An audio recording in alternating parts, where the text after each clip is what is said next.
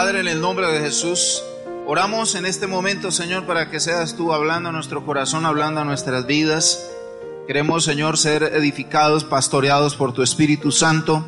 Señor, declaramos la atmósfera espiritual de este lugar sometida en este momento bajo tu completa autoridad, bajo tu completo señorío. Declaramos el gobierno de Dios, declaramos nuestras mentes sometidas, declaramos nuestras mentes en obediencia a tu palabra. Declaramos en el nombre de Jesús que eres tú quien habla nuestros corazones, eres tú quien habla nuestras vidas. Declaramos en el nombre de Jesús que toda distracción, todo bloqueo, todo estorbo, en el nombre de Jesús, todo velo que el maligno quiera colocar en nuestras mentes está derribado, está cancelado, está vencido en esta hora para siempre. En el nombre poderoso de Jesús declaramos que eres tú quien nos habla, eres tú quien nos pastorea a través de tu santa palabra. Señor, gracias te damos porque sabemos que estás con nosotros, estás aquí en este lugar, tu presencia está en este lugar, eres tú el que nos pastorea. Declaramos toda fuerza maligna, atada, vencida para siempre en el nombre de Jesús y en esta hora le echamos fuera, fuera, fuera fuera en el nombre de Jesús y declaramos la bendición de nuestro Dios Todopoderoso sobre la vida de cada persona, sobre cada hogar, sobre cada familia,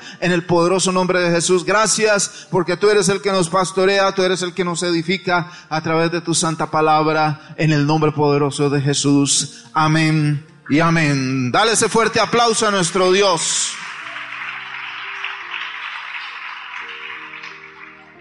Queremos invitarle para que abra usted su Biblia en el primer libro de Samuel, capítulo 7, versículos del 1 al 2. Primer libro de Samuel, capítulo 7, versículos del 1 al 2. ¿Ya lo encontramos?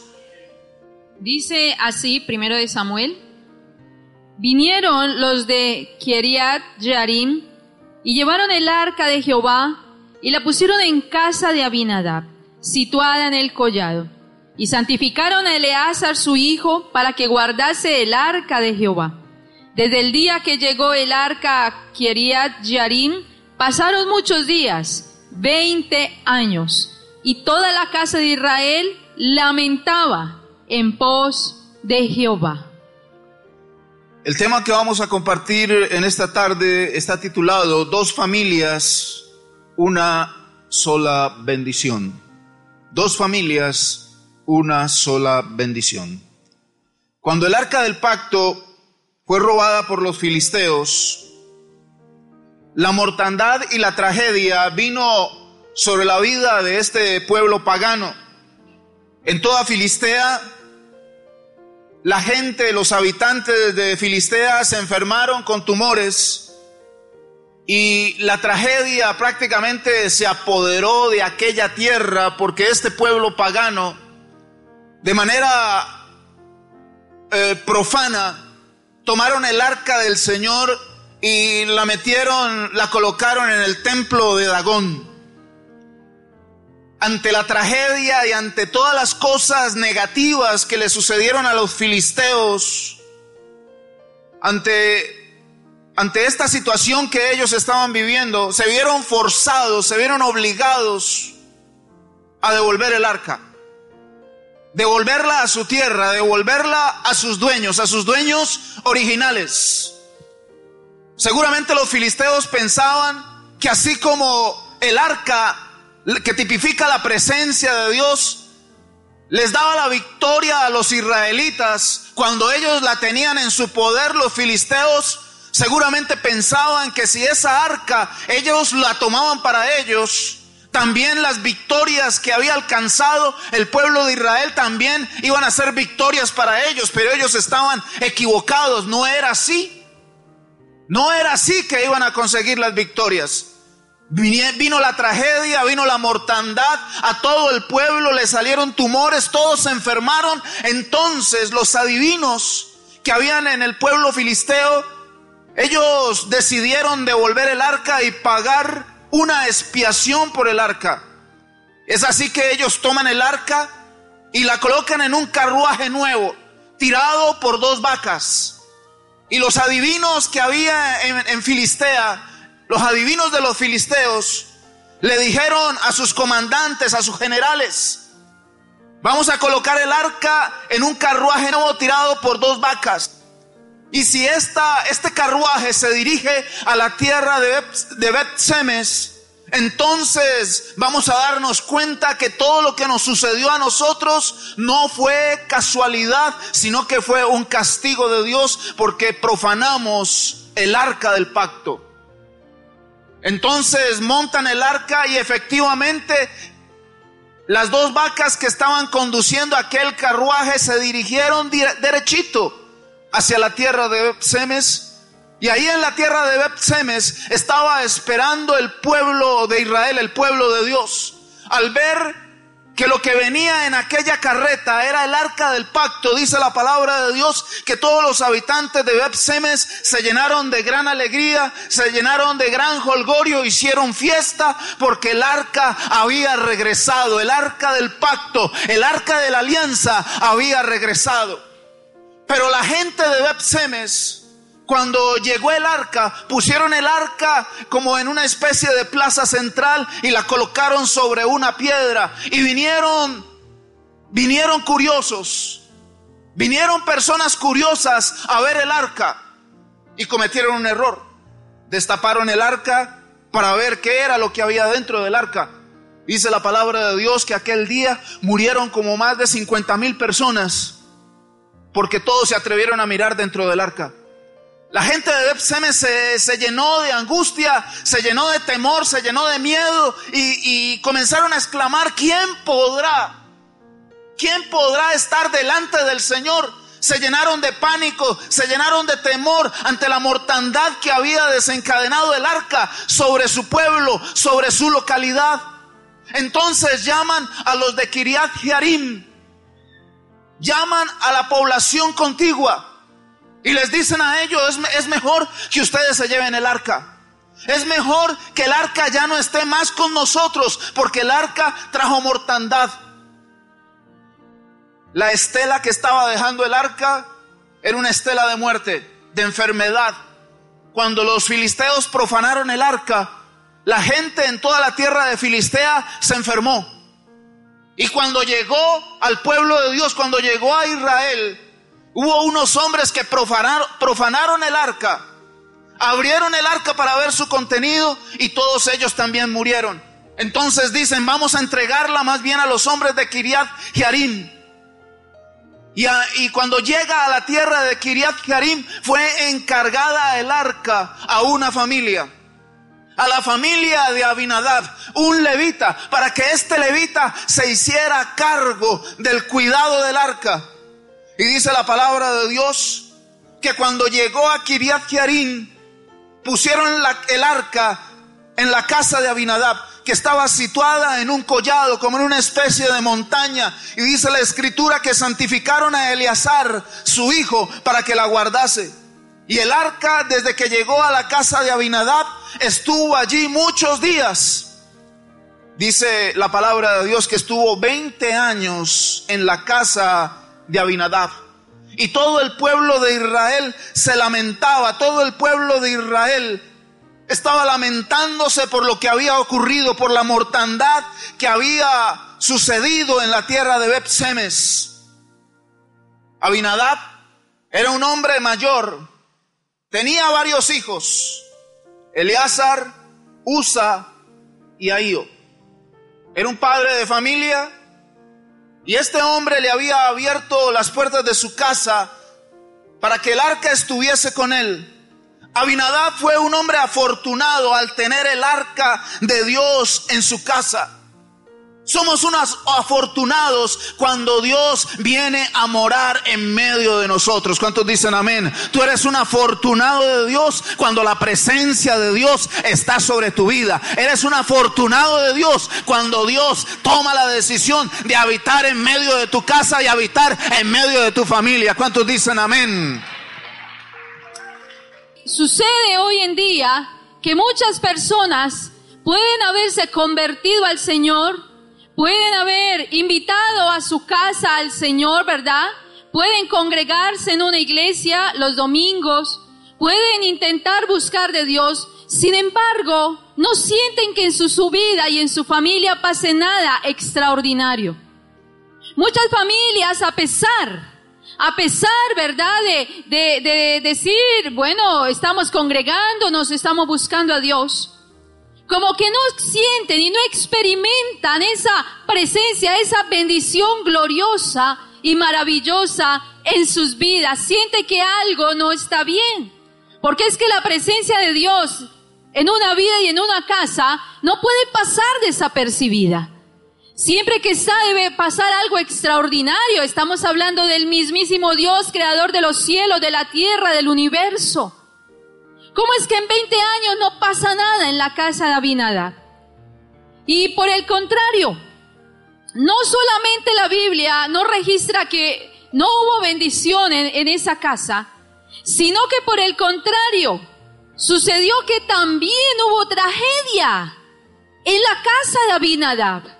Es la tercera situación en que muestra la Biblia de una manera ahí muy seguida que hay una tragedia por tener el arca y uno dice, pero si es que es Dios, es la presencia de Dios.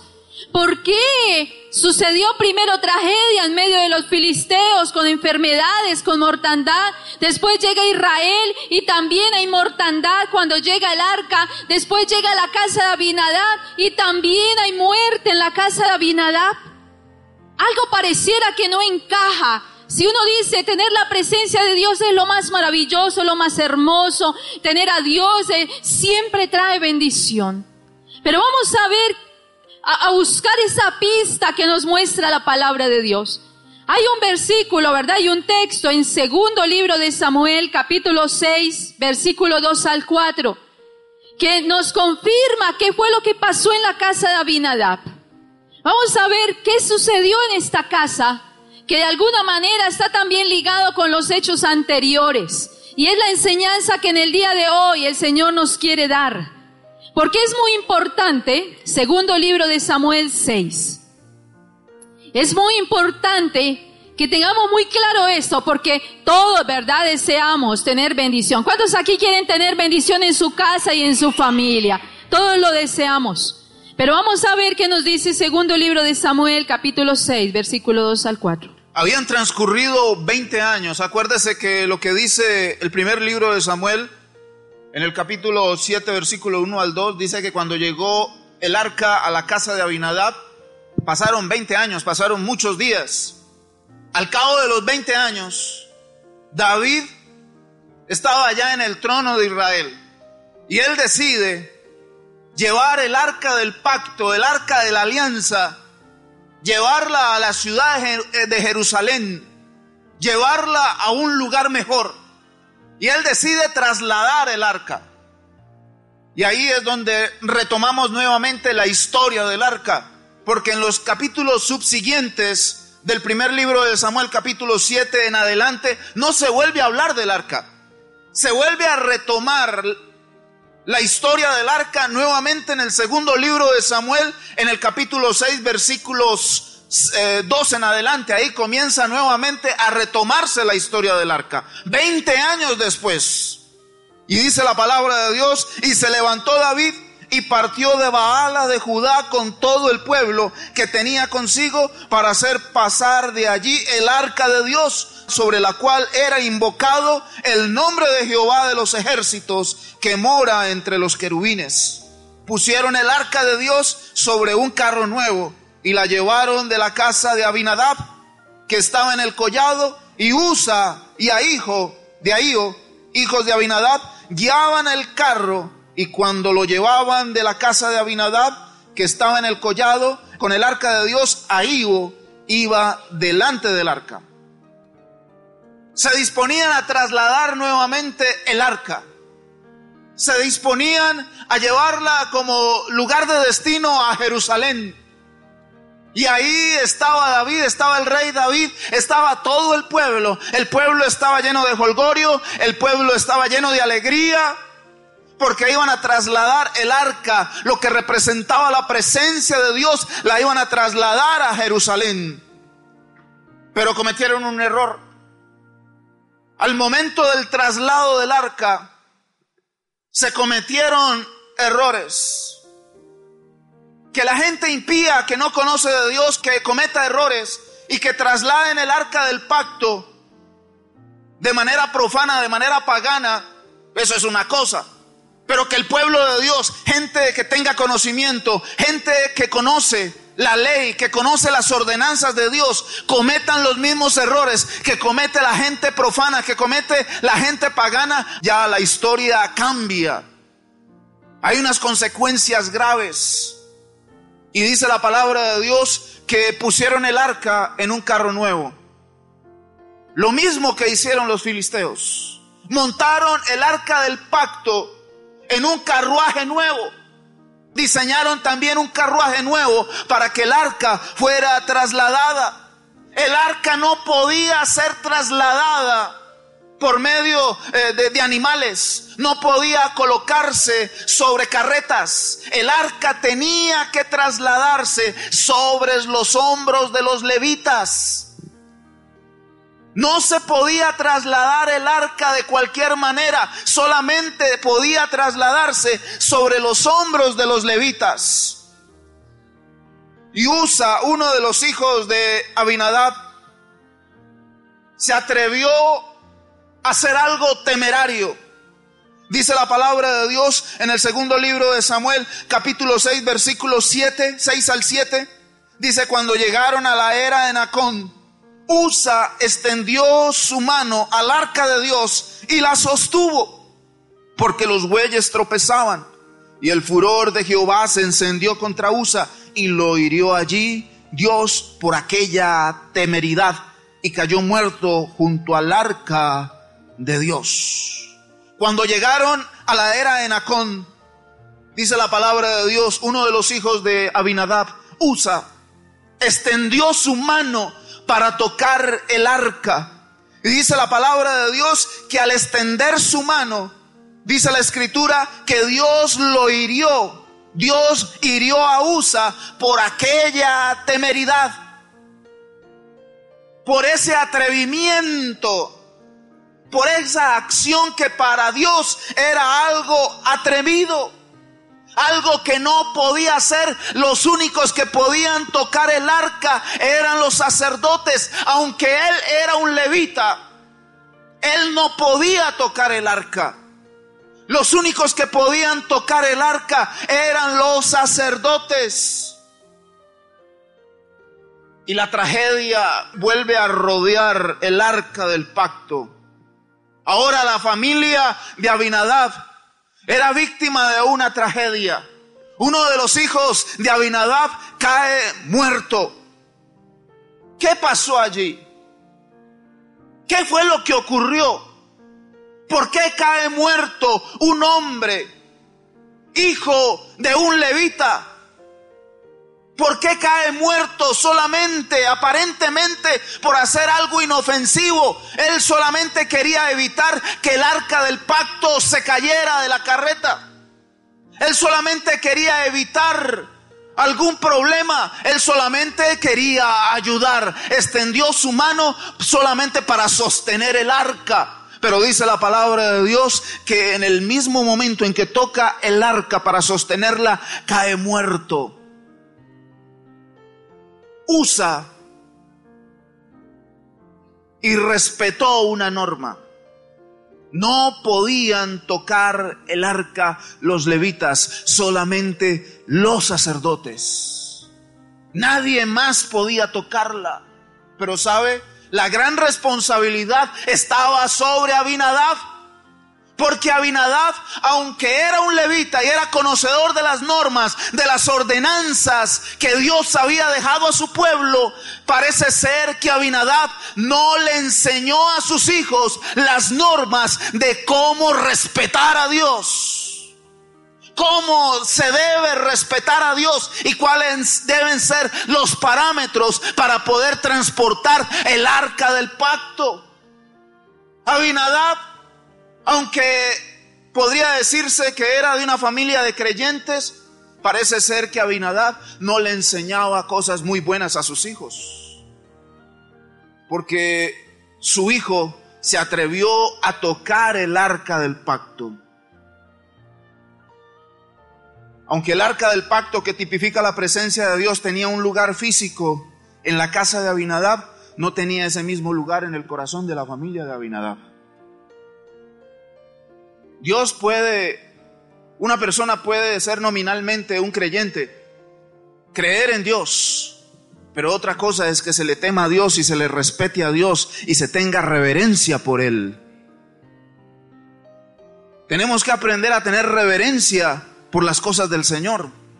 Tenemos que aprender a tener respeto, reverencia por todo lo que tiene que ver con el Señor y su obra, con todo lo que tiene que ver con la palabra de Dios. ¿Cuántos dicen amén? La palabra clave, la palabra clave que aparece en ese texto es temeridad. Temeridad dice que Usa hirió fue herido allí por Dios por aquella temeridad. ¿Qué definición tiene la palabra temeridad? ¿Qué es ser temerario? El diccionario nos dice que temeridad es el atrevimiento que raya en la imprudencia. Atrevimiento que raya en la imprudencia. ¿Qué es lo que nos quiere enseñar esta palabra, amados? Aunque por 20 años estuvo la presencia de Dios en esta familia, parece que este padre de familia no enseñó a sus hijos a honrar, a respetar a Dios, a todo lo santo y a todo lo que tiene que ver con Dios. Y eso se nota porque si eso lo hubiera enseñado ese papá, ese hijo no hubiera colocado la mano en el arca, porque ya sabría que eso no se debía hacer. ¿Cuántas familias hay que van a las iglesias, que se congregan, que llevan años buscando de Dios, pero tal vez no transmiten a sus hijos el temor de Dios, el temor de Dios. Hay personas aún que creen en Dios, pero no tienen temor de Dios. ¿Sabía usted? Son dos cosas diferentes. Son dos cosas diferentes. La persona que es temor de Dios no es tenerle miedo a Dios, es respetar lo santo, es reverenciar las cosas de Dios, es tener un respeto por Dios, por lo que tiene que ver con el Señor, por la casa del Señor, por los ministerios de Dios, por la palabra de Dios. Pero tristemente esto no se enseña en muchas familias. Notamos que algunos jóvenes son desafiantes hacia las cosas de Dios.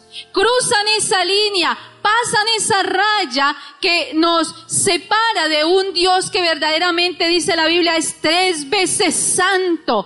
Dios es santo, santo, santo. Amén. Y aunque el Señor Después de que vino Cristo a la tierra, nos mostró un Dios cercano a los hombres, porque hoy podemos acercarnos a ese Dios santo. Hoy tenemos entrada libremente al lugar santísimo a través de la sangre del Cordero de Dios. Hoy podemos acercarnos a Dios sin morir como sucedía en aquella época. Gracias a Dios nacimos en esta época, ¿verdad? Imagínense cuánto hubieran muerto pero gracias a Dios ya la gente no muere de esa forma. Pero no quiere decir que Dios haya cambiado su santidad. El hecho de que podamos acercarnos a Dios confiadamente no quiere decir que nos podemos volver confianzudos. Dice Hebreos que podemos acercarnos confiadamente ante el trono de la gracia. Pero hay unos que malinterpretan esa confianza que el Señor nos ha dado con volverse confianzudos. Hay personas que en su hablar se nota y se denota que no hay un respeto hacia lo santo, hacia, hacia Dios. Hay personas que para expresarse de Dios le dicen, no, pues sí, Chuchito me ayudó, Chuchito, yo quiero mucho a Chuchito. ¿Cuál Chuchito? Chuchito es el Señor de la tienda, de la esquina, ¿verdad? Pero no el Dios Santo. La forma de expresarse muchas personas hacia Dios reflejan si hay temor de Dios en su corazón o no. La forma de expresarse hacia la iglesia, con todos los errores que puedan tener las iglesias en general.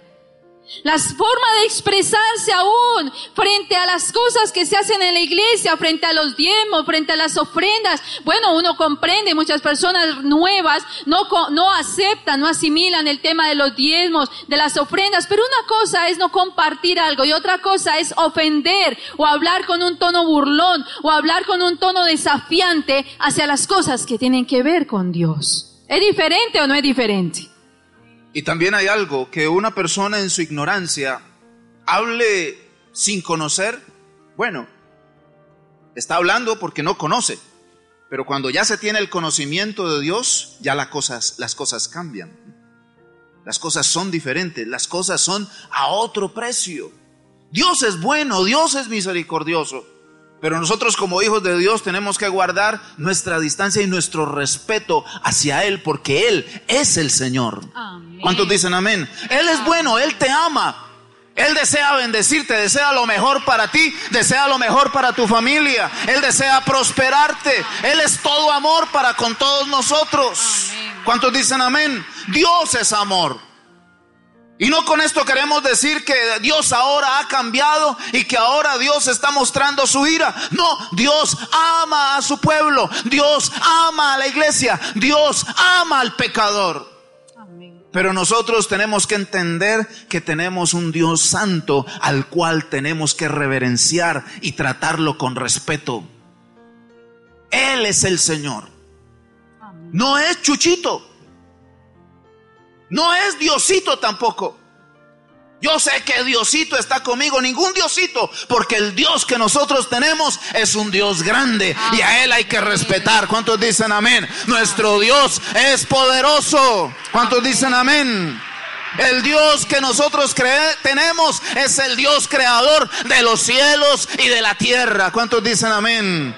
Es un Dios poderoso. Él no es Diosito. Él es nuestro Dios. Y tenemos que tratarlo como tal.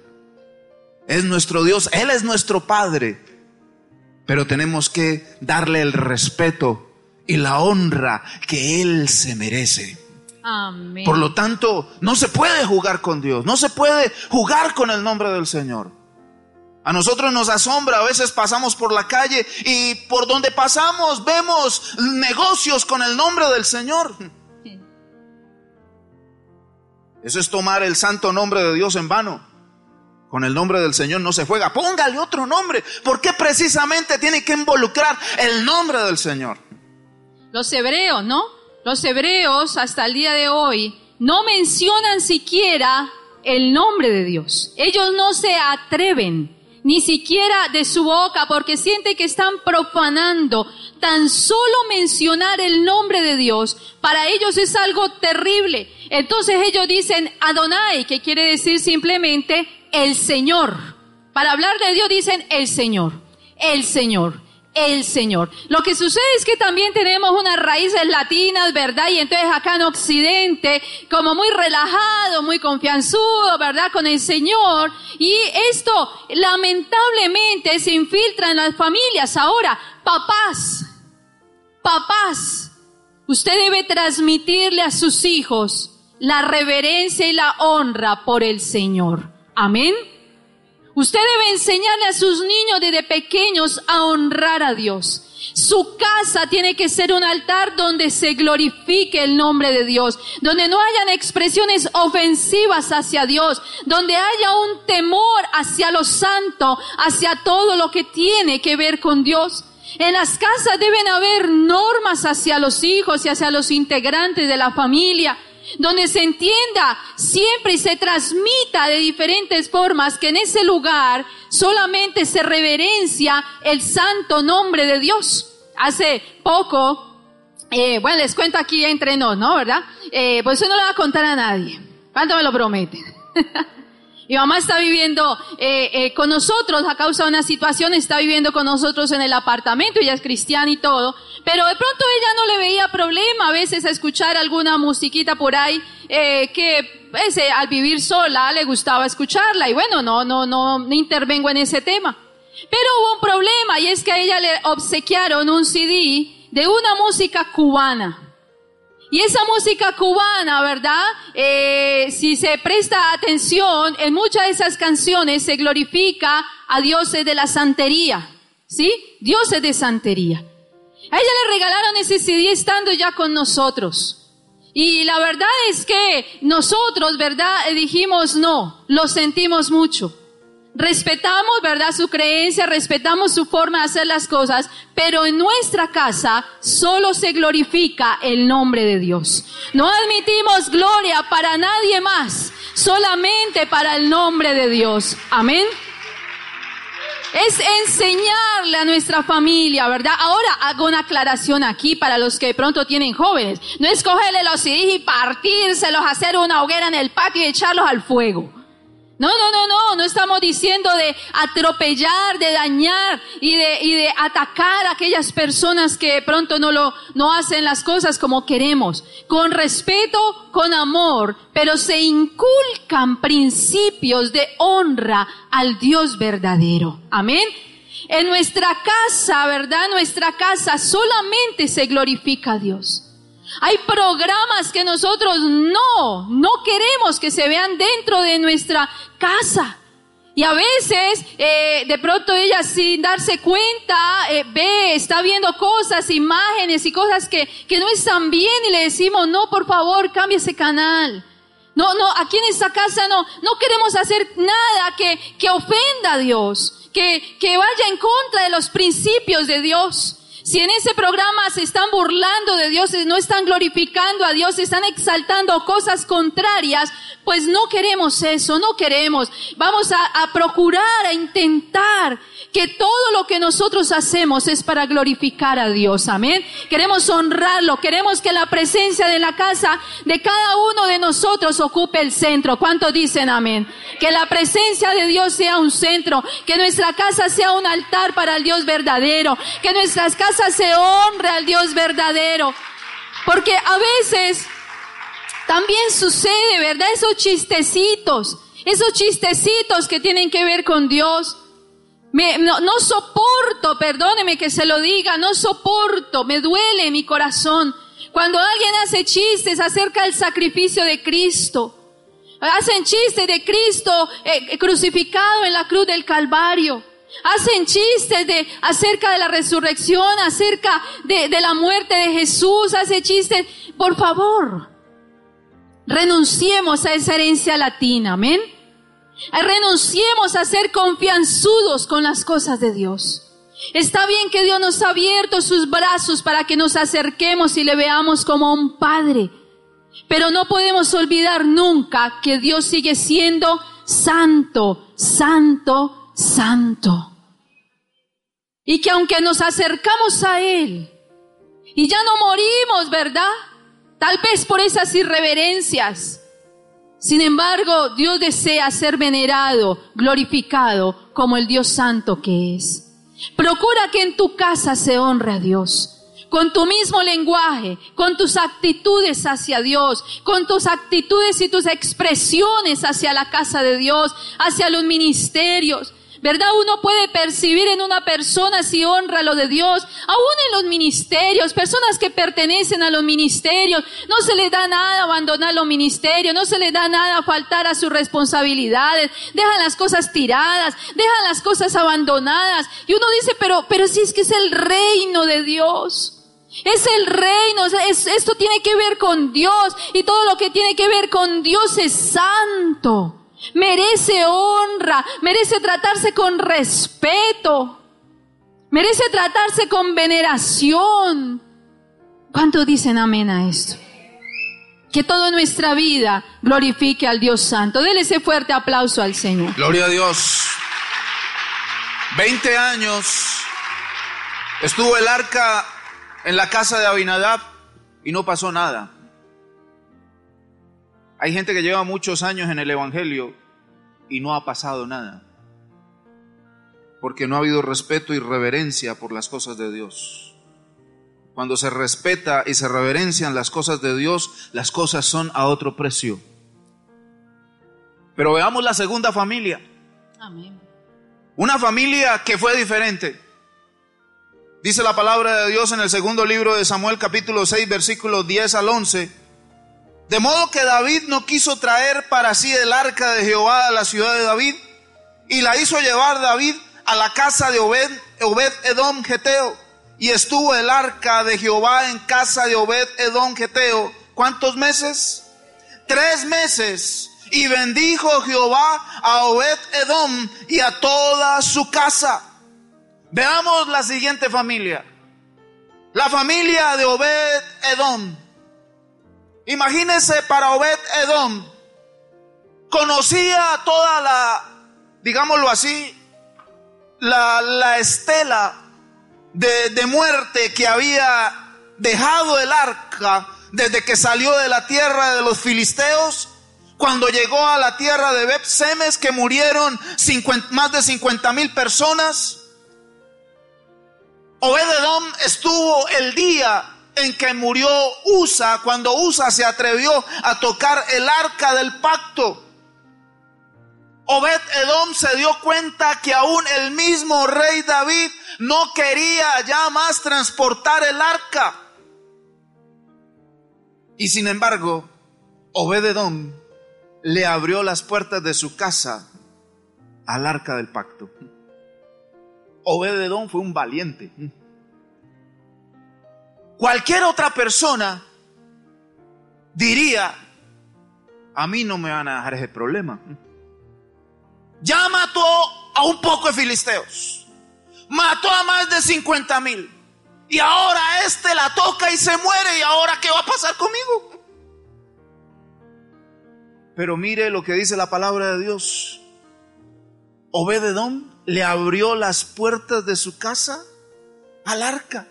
A Obed Edom no le dio temor. No le dio temor a abrir las puertas de su casa para que la presencia de Dios estuviese con él. Obededón recibió en su casa con reverencia y respeto el arca de la alianza. Y dice la palabra de Dios, y bendijo, y bendijo, dice la palabra de Dios, Jehová a Obed Edom y a toda su casa. ¿Cuántos meses estuvo el arca en la casa de Obed Edom? ¿Cuántos años estuvo el arca en la casa de Abinadab? ¿Y qué pasó en los años que estuvo el arca en la, en la casa de Abinadab? No pasó nada. Hubo tragedia también. Pero en tres meses Dios bendijo la casa de Obededón. Todo aquel que respeta y reverencia al Señor y le da el lugar que Él se merece, Dios siempre lo va a bendecir. Dios va a bendecir a toda aquella persona que honra a Dios, que le respeta y le reverencia. Cuando tú lo colocas a Él en el primer lugar, cuando tú amas a Dios con todo tu corazón, cuando tú amas al Señor con todas tus fuerzas, le amas y le adoras, siempre la bendición de Dios va a estar sobre tu vida. La bendición de Dios va a estar sobre tu casa. ¿Cuántos dicen amén? Dale ese fuerte aplauso a nuestro Dios. La bendición de Dios está sobre todos aquellos que aman a Dios, le respetan y le reverencian. Amén. ¿Cuántos dicen amén? Cuando se reverencia y se respeta a Dios en una familia, la bendición es para todos. Amén. ¿Cuántos dicen amén? Dice la palabra de Dios y bendijo Jehová a Obededom y a todos en su casa. La bendición no era solamente para Obededón, la bendición fue para todos. La, la, bendición de Dios fue también para sus hijos. Dice la escritura en el primer libro de Samuel capítulo 2 versículo 30, porque yo honraré a los que me honran y los que me desprecian serán tenidos en poco. Cuando tú le das honra a Dios, cuando tú lo honras en todos los aspectos de tu vida, la bendición de Dios se desencadena sobre ti. La bendición de Dios se desencadena sobre tu familia porque le estás dando honra a Dios.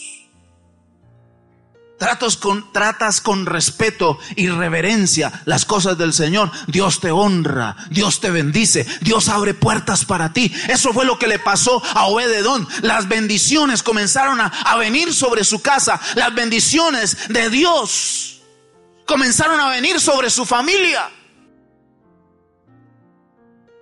Cuando el arca llega a la casa de Obededón, todo fue diferente. Yo me imagino que Obededón reunió a toda su familia.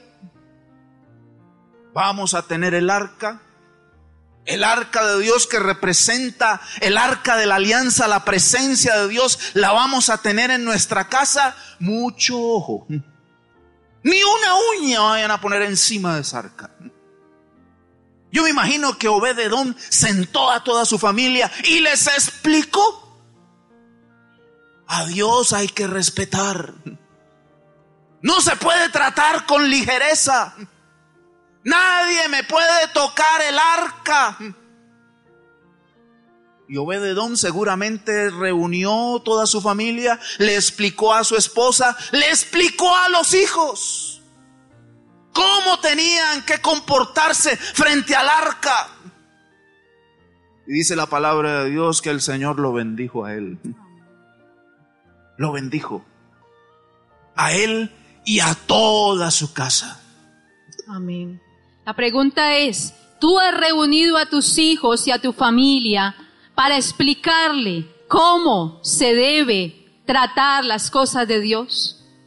Tú has reunido a tu casa y a tu familia y le has dicho, mira, al Señor se le reverencia de esta y de esta manera. En esta casa no se permite que se expresen de Dios así, asá. Tú has reunido a tus hijos y les y te has tomado el tiempo de enseñarle que Dios es un Dios santo, que el Dios es el que les da todo, que Dios es el que les da la comida, que Dios es el que les bendice. Tú le has enseñado a tus hijos cómo deben expresarse ante Dios, cómo acercarse ante Él, cómo orar, cómo buscar el rostro de Dios. Te has tomado el tiempo de transmitirle a tus hijos ese temor santo y reverente de Dios. Porque dice la palabra que la casa de Obededón fue bendecida y todo lo que tenía. Sus hijos fueron bendecidos también, a diferencia de la otra casa.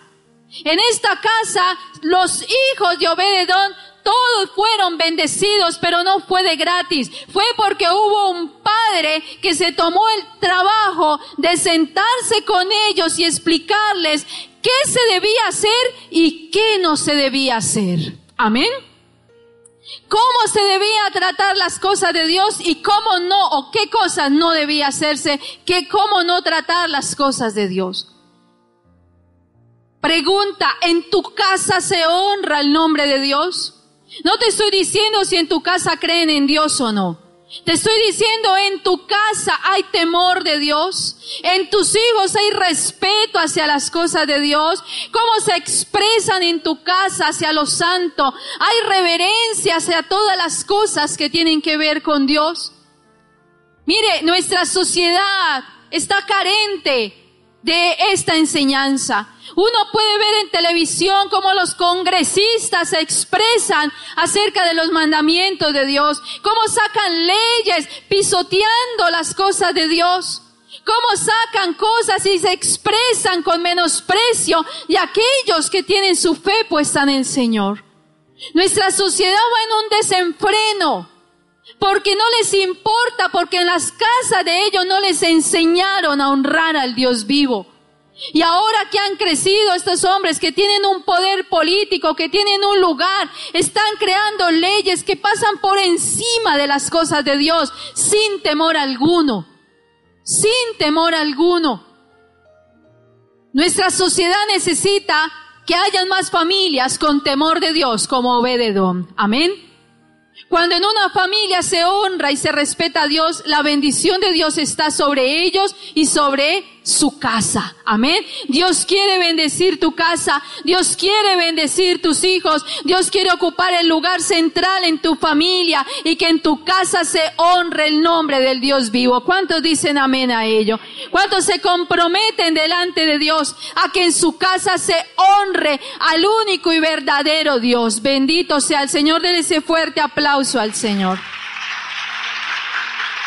La bendición de Dios está para todos aquellos que honran a Dios. La bendición de Dios está sobre sus familias cuando se le honra y se le respeta y se le da el lugar a Él, el lugar que Él se merece. La bendición de Dios está. Mire cómo cambió drásticamente todo el panorama, todo el paisaje. El arca por donde pasaba era muerte era desolación, pero llegó a la casa de Obededón, alguien que sí sabía cómo tratar las cosas espirituales. Mire cómo cambió todo. ¿Cómo cambian las cosas? ¿Cómo cambian las cosas cuando aprendemos a tomar a Dios en serio? ¿Cómo cambian las cosas y cómo Dios bendice aquel que le honra, le ama y le respeta. ¿Cuántos aman a Dios con todo su corazón? La bendición de Dios está sobre tu vida. La bendición de Dios está sobre tu casa. Cuando tú amas a Dios, cuando tú tienes respeto por Él, la bendición de Dios siempre va a estar sobre ti. Siempre se van a abrir las puertas para ti, para tu familia. Dios te va a honrar a ti y va a bendecir a tus hijos. ¿Cuántos dicen amén? Dale ese fuerte aplauso a nuestro Dios. Aleluya.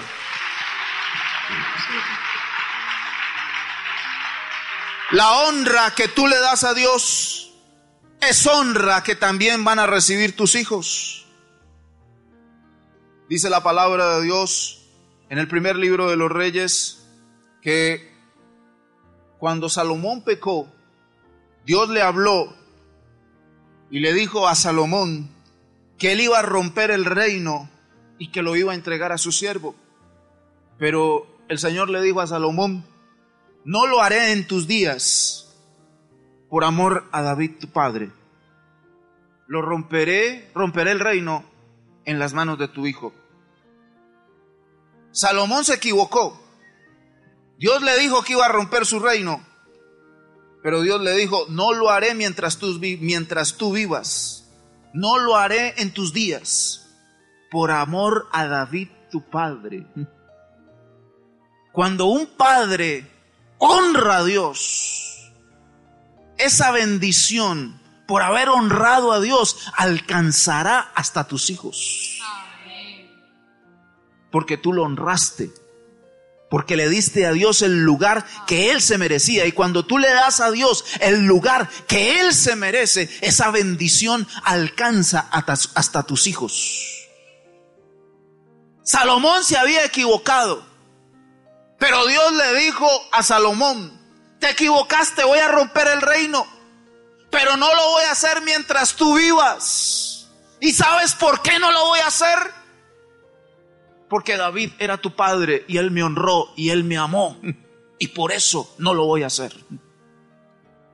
Cuando tú honras a Dios, las bendiciones alcanzarán a tu descendencia. Por eso hoy se va a romper algo. Hoy se va a romper algo en tu vida. Yo percibo esto en este momento. Hoy se va a romper algo. Y a partir de este momento, cuando tú comienzas a honrar a Dios, la bendición de Dios vendrá no solamente sobre tu vida, sino también sobre tu descendencia. ¿Cuántos dicen amén? Dale ese fuerte aplauso a nuestro Dios. Aleluya. Yo le invito para que se coloque en pie en esta hora. Amén. Tal vez en tu casa tú naciste y creciste en un lugar donde no se adoraba al Dios vivo y verdadero. Tal vez tú creciste igual que nosotros, ¿verdad? En hogares donde no se conocía la verdad y no nos enseñaron verdaderamente pautas de respeto hacia Dios. Donde tal vez Dios solo era una religión y una serie de normas y no más donde se iba a la iglesia el domingo, pero de la semana se hacía lo que quería, donde se veía un Dios lejano y distante. Pero Dios quiere cambiar eso en este día. Amén. Si tal vez no lo recibimos, eso puede cambiar. Y es pedirle a Dios que nos enseñe a adorar, a ser adoradores, a honrar a Dios, a honrar su nombre, a honrar todo lo que tiene que ver con Él. Amén. Dios desea ser glorificado. Y allí con tus ojos cerrados, allí con tus ojos cerrados queremos invitarte para que tú hables con el Señor y que tú de una manera muy sincera y muy honesta. Nosotros no conocemos tu casa, no hemos ido a tu casa, no sabemos cómo vives, no sabemos qué haces y tampoco se trata de nosotros saberlo. Solamente tú y Dios lo saben. ¿Qué lugar ocupa Dios en tu casa? ¿Qué lugar ocupa Dios en tu familia? ¿Cómo se trata a Dios en tu casa? ¿Cómo se trata a Dios en tu casa? ¿Tus hijos cómo tratan a Dios? ¿Cómo se expresan de Dios? ¿Qué actitudes tal vez hay en tu corazón? Buenas o no. Tal vez ese es el momento de reconocer ahí en tu corazón que tal vez no le has dado el lugar que Dios merece, que no le has dado la honra que Él merece, que has tratado las cosas de Dios con ligereza, que tal vez tu boca se expresa con ligereza de las cosas que tienen que ver con Dios, que tal vez en momentos de enojo desafías a Dios sin importarte que Él es santo. Ese es el momento de pedirle perdón a Dios. De juntos pedirle perdón a Dios si con actitudes le hemos ofendido, si con nuestras actitudes hemos fallado, si con nuestras actitudes no le hemos honrado. Es muy importante orar y reconocer el lugar que ocupa la honra de Dios en nuestro corazón. Háblale al Señor ahí donde tú estás ahí en la intimidad de tu corazón. Tal vez han sido muchos años en que el Señor ha vivido en tu casa y has sido un creyente, un creyente nominal.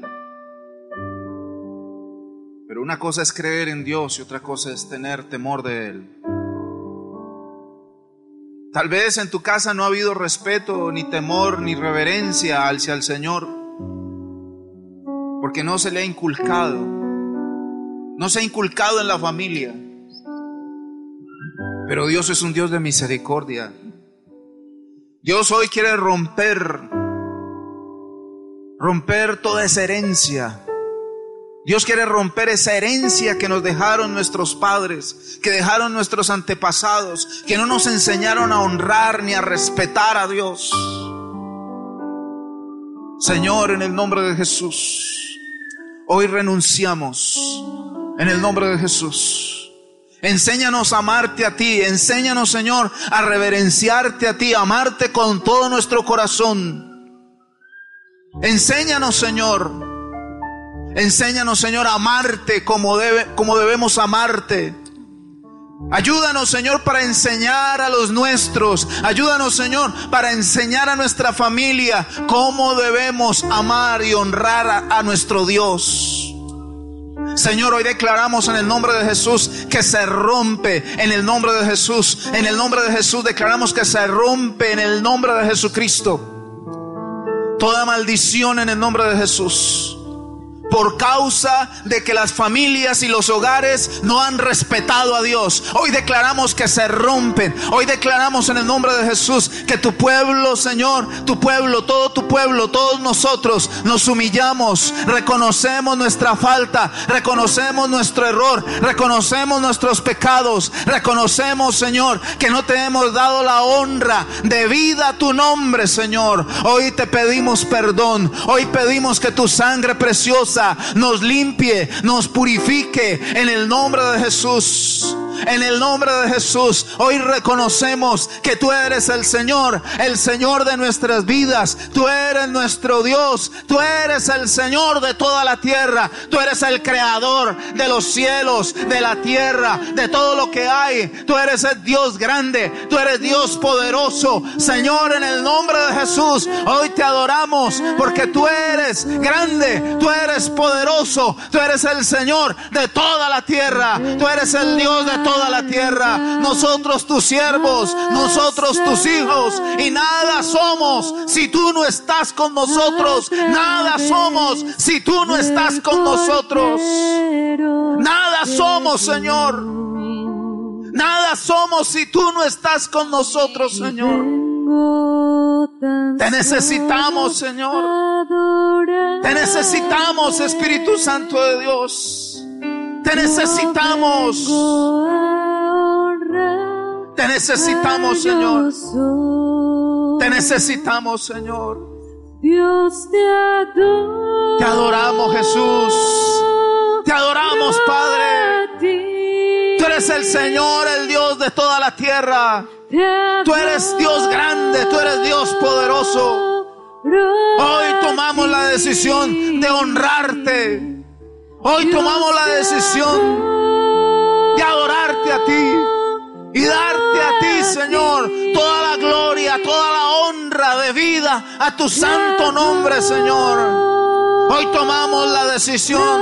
Yo y mi casa serviremos al Señor. Yo y mi casa serviremos, adoraremos al Señor. Le daremos la reverencia y el respeto que Él se merece. Señor, en el nombre de Jesús, aquí están tus hijos. Aquí está tu pueblo. Hoy declaramos que se rompe en el nombre de Jesús todo aquello que no ha dejado avanzar las familias, todo aquello que no ha dejado avanzar a tu pueblo. En el nombre de Jesús, hoy declaramos que se rompe en el nombre de Jesús. Declaramos que la presencia de Dios va contigo, la presencia de Dios está en tu casa, la presencia de Dios está contigo, donde quiera que tú vayas, donde quiera que tú estés, la presencia de Dios está contigo en el nombre de Jesús. En el nombre de Jesús, la presencia de Dios está sobre tu vida. La presencia de Dios está en tu casa. En el nombre de Pues Jesús. santo. La presencia de Dios está sobre tu vida. La presencia de Dios está sobre tu casa.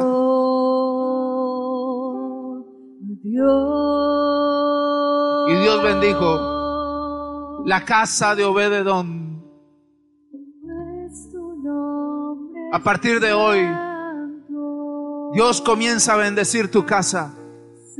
A partir de hoy, Dios comienza a bendecir tu familia. Y lo que no viste en todos los años que llevas de creyente, lo vas a ver en tres meses. Lo que no viste en todos tus años de ser un creyente, lo que no viste en todos tus años de conocer de Dios, lo vas a ver ahora en tres meses. Cuando hemos honrado, cuando comenzamos a honrar a Dios, cuando comenzamos a amarle a Él y adorarle a Él con todo nuestro corazón. Vienen tres meses de poder, vienen tres meses de bendición sobre tu casa, sobre tu familia. Vienen tres meses de bendición para ti. Tres meses donde Dios va a mostrar su poder, su grandeza y cuánto Él te ama a ti, cuánto Él te ama a ti. Santo es tu nombre, Señor. Santo.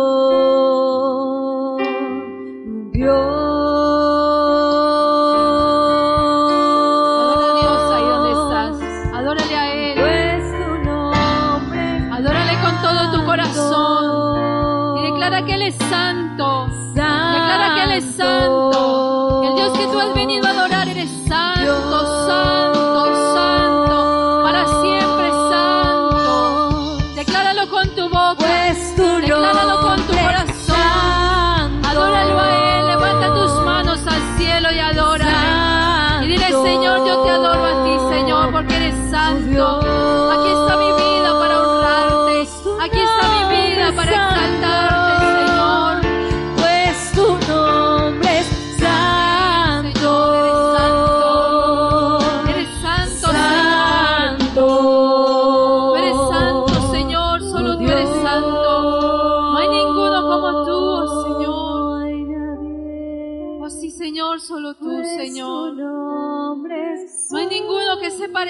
Ti, Señor, solo tú eres santo.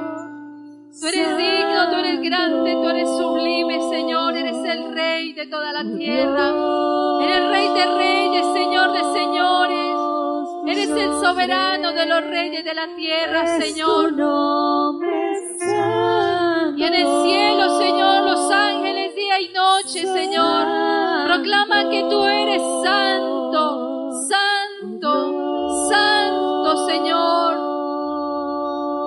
Día y noche, Señor, hay millones de ángeles declarando tu santidad, Señor, declarando que eres santo, declarando que eres santo, Señor, que tú eres santo y sublime, Señor. Y nosotros aquí tu pueblo, Señor, los redimidos por tu sangre, Señor, también. Pues Declaramos,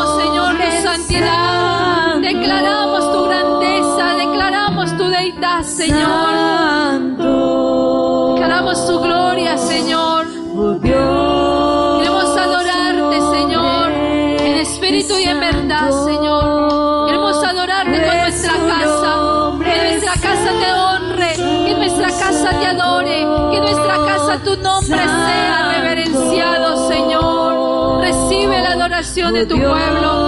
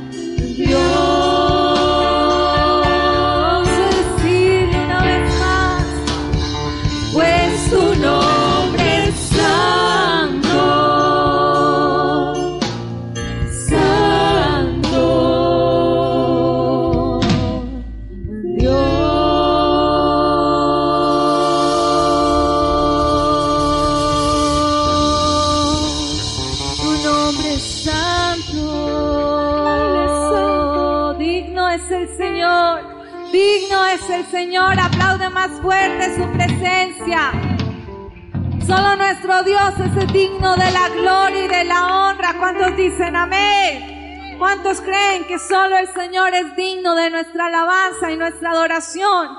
Entonces no pares de aplaudirle en esta tarde. Bendice el nombre del Señor. Gloria a Dios. ¿Cuántos tienen un grito de júbilo? Vamos a exaltar a Dios con libertad en este lugar.